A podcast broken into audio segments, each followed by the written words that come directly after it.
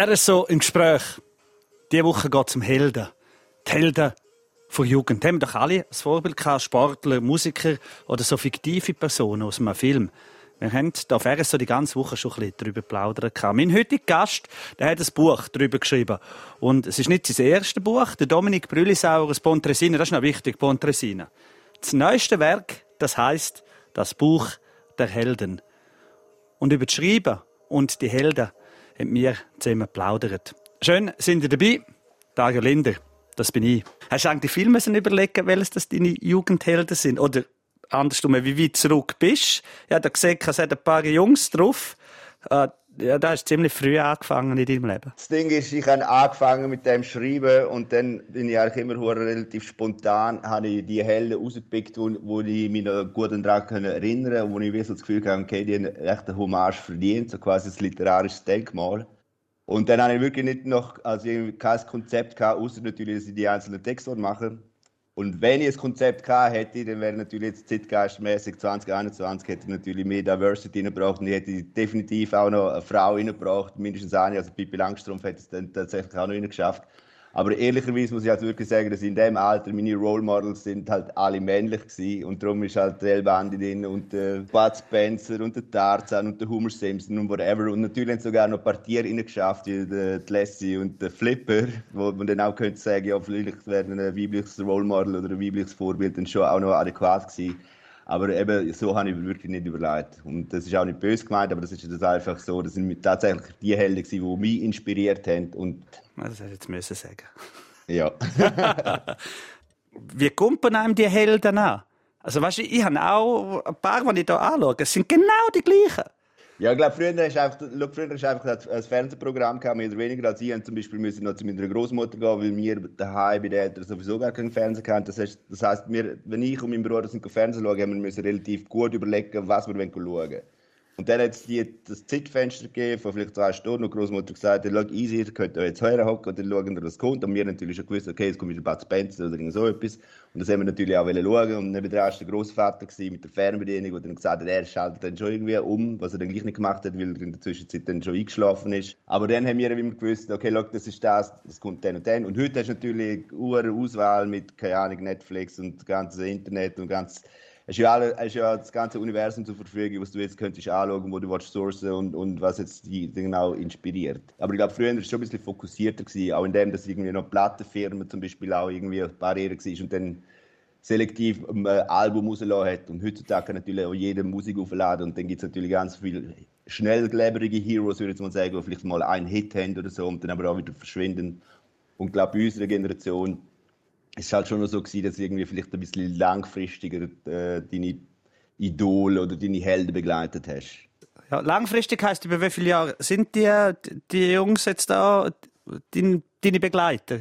Ja, jetzt ja nicht mehr wirklich, aber so, zum Beispiel ein Thema ist über den Birmin Zurbrücken und der Birmin Zurbrücken ist definitiv ein Hero gewesen. Also das, der hat auch zum Beispiel geschafft, dass wir, also wo wir den wirklich tatsächlich mal im Fernsehen hatten, wo es ein relativ spät war, ist wie so gewesen, man isst immer am Tisch zum Mittag. Das ist, äh, das, die Regel gibt es nicht zu verhandeln. Meine Mutter ist dort krasser gewesen als der Stalin. Hat gesagt, da gibt es nichts zu diskutieren. Aber, wo der Pierre mit Zulbricken gestartet ist, wenn er irgendwie die Rennen irgendwann mal über Mittag sind, haben wir können vor dem Fernsehen essen. Das ist wirklich so ein das war echt eine äh, Ausnahmesituation. Gewesen. Das, das, ja, das ist wie, wenn heute im Flugzeug einer kommt und sagt, du kannst in Business Class wechseln. Es ist wie so eine kleine Ortsverschiebung, aber mit einem hohen geilen Impact. Und das ist natürlich, das ist schon auch ein paar Jahre gegangen, wie so nicht zurückgetreten ist, irgendwie mit, glaube mit 27, so, wie ein Rockstar eigentlich. Ah, ja.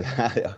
Wie viel Mal bist du im Nachhinein von diesen Helden enttäuscht worden? Weißt du, dass du nachher sagst, nein! Aber natürlich, was wirklich cool ist, ist natürlich, wenn die Leute alt werden. Also das Einfache ist ja, wenn deine Helden irgendwann mal jung sterben, wie sie, wie sie einfach die Rockstars oder die richtigen Stars irgendwie alle da machen.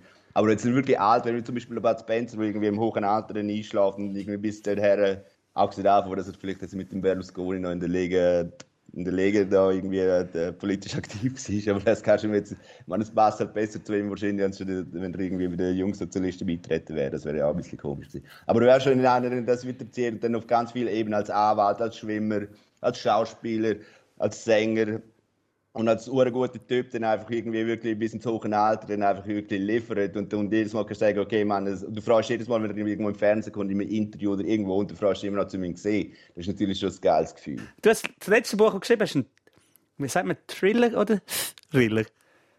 Kommt darauf an, wie du aussprechen und wie du willst, deine Gesprächspartner wieder. Ich würde sagen, ein Thriller. Ein Thriller, gut. Und Thriller. Jetzt, jetzt machst du wieder ein Buch über dich.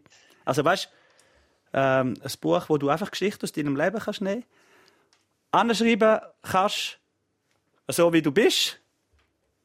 Äh, einfacher, oder? Ich meine, du, ich, einfache Geschichte, gehst an und denkst, yeah, geil, meine Helden. Ich schreibe meine Helden auf und zu jedem eine Geschichte und dann ein Buch. Ja, so easy ist das. Ja, nein, schau, das, kann ich gar nicht sagen. Also eben der Thriller «Tour nach Anzeige», der ist eigentlich auch zuerst eine Kurzgeschichte gewesen, die ich easy mal geschrieben habe und meine damalige Freundin hat das gelesen und hat gesagt, das ist jetzt das ist eine recht easy Geschichte, aber kannst du noch ein bisschen ausbauen, bitte. Und dann ist aus drei Seiten ist dann irgendwie 300 Seiten geworden oder so. Und das ist aber so, dass ich wirklich die Geschichte gehabt und dann habe ich so das Skelett gehabt und dann doch auf dem aufgebaut. Und jetzt das mit dem easy schreiben oder nicht easy schreiben, ich habe noch nie, glaube ich, etwas geschrieben, wo ich nicht easy geschrieben habe. Also weißt du, das ist wie so, wenn es selber anstrengend wird für die, man will es dann für den Leser sein. Also weißt du, das ist wie so, ja, eh musst du Research machen, eh müssen die Fakten drin, müssen, müssen korrekt sein, die müssen stimmen. Aber zu schreiben, man schreiben ist für mich immer etwas extrem befreiendes und ich mache es auch gerne. Also weißt du, es ist wie so wie etwas Therapeutisches, würde ich jetzt mal sagen. Und dann kann ich schon meine, was ich was, Dämonen oder, oder, oder äh, Sachen, die mich beschäftigen oder Sachen, die ich lustig finde oder Sachen, die ich urinteressant finde, noch irgendwie in eine, in eine literarische Form hineinpacken. Und das dann noch irgendwie äh, Geschichten sind über meine alten Helden, wo natürlich auch nicht nur um die Helden gehen, sondern vor allem auch um mich oder wie ich nachher aus dieser Inspiration oder Erfahrung, die ich mit ihnen gemacht habe, wie sich es doch in meinem Alltag anwenden. Oder ob es noch eine total fiktive Geschichte gibt, wie Tod nach Anzeige. Das ist für mich selber in meinem, in meinem Schreiben ist das gar nicht so unterschiedlich. Es ist wie so, das Schreiben ist extrem spontan und, und ich weiß immer die Richtung und ab und zu ja, muss ich wieder mal zehn Seiten streichen, weil, weil ich mich total verfahren habe, das gibt's. Aber es ist wie so, ja, meistens würde ich dann die zehn Seiten irgendwie so anders in einer Kolumne oder so. Das Aber es ist wirklich, Schreiben ist für mich nicht anstrengend. Das ist, es ist, äh, wenn, es- wenn es anstrengend wäre, man, es, man verdient ja quasi eigentlich nichts dran. Und wenn es dann auch noch anstrengend wäre, wäre es ja wirklich wie doof, um das zu machen. Aber es, also, mir bringt so viel, weil- in dem Sinne, ja, es ist, es ist das Hobby. Wenn du es gerne machst, das ist wie, ich spiele auch Gitarre, aber ich, spiele, verdiene auch kein Geld mit Gitarre spielen. Also mal, jemand hat schon mal gezahlt, aber das ist, glaube ich, das einzige Mal. Gewesen. Das ist das RSO im Gespräch mit dem Buchautor Dominik Brüllisauer. Sein neuestes Werk geht um unsere Helden von der Jugend. Das ganze Gespräch kann man hören auf südostschweiz.ch-sendung. Schön, sind ihr dabei gewesen. Der Dager Linder sagt Danke. Danke.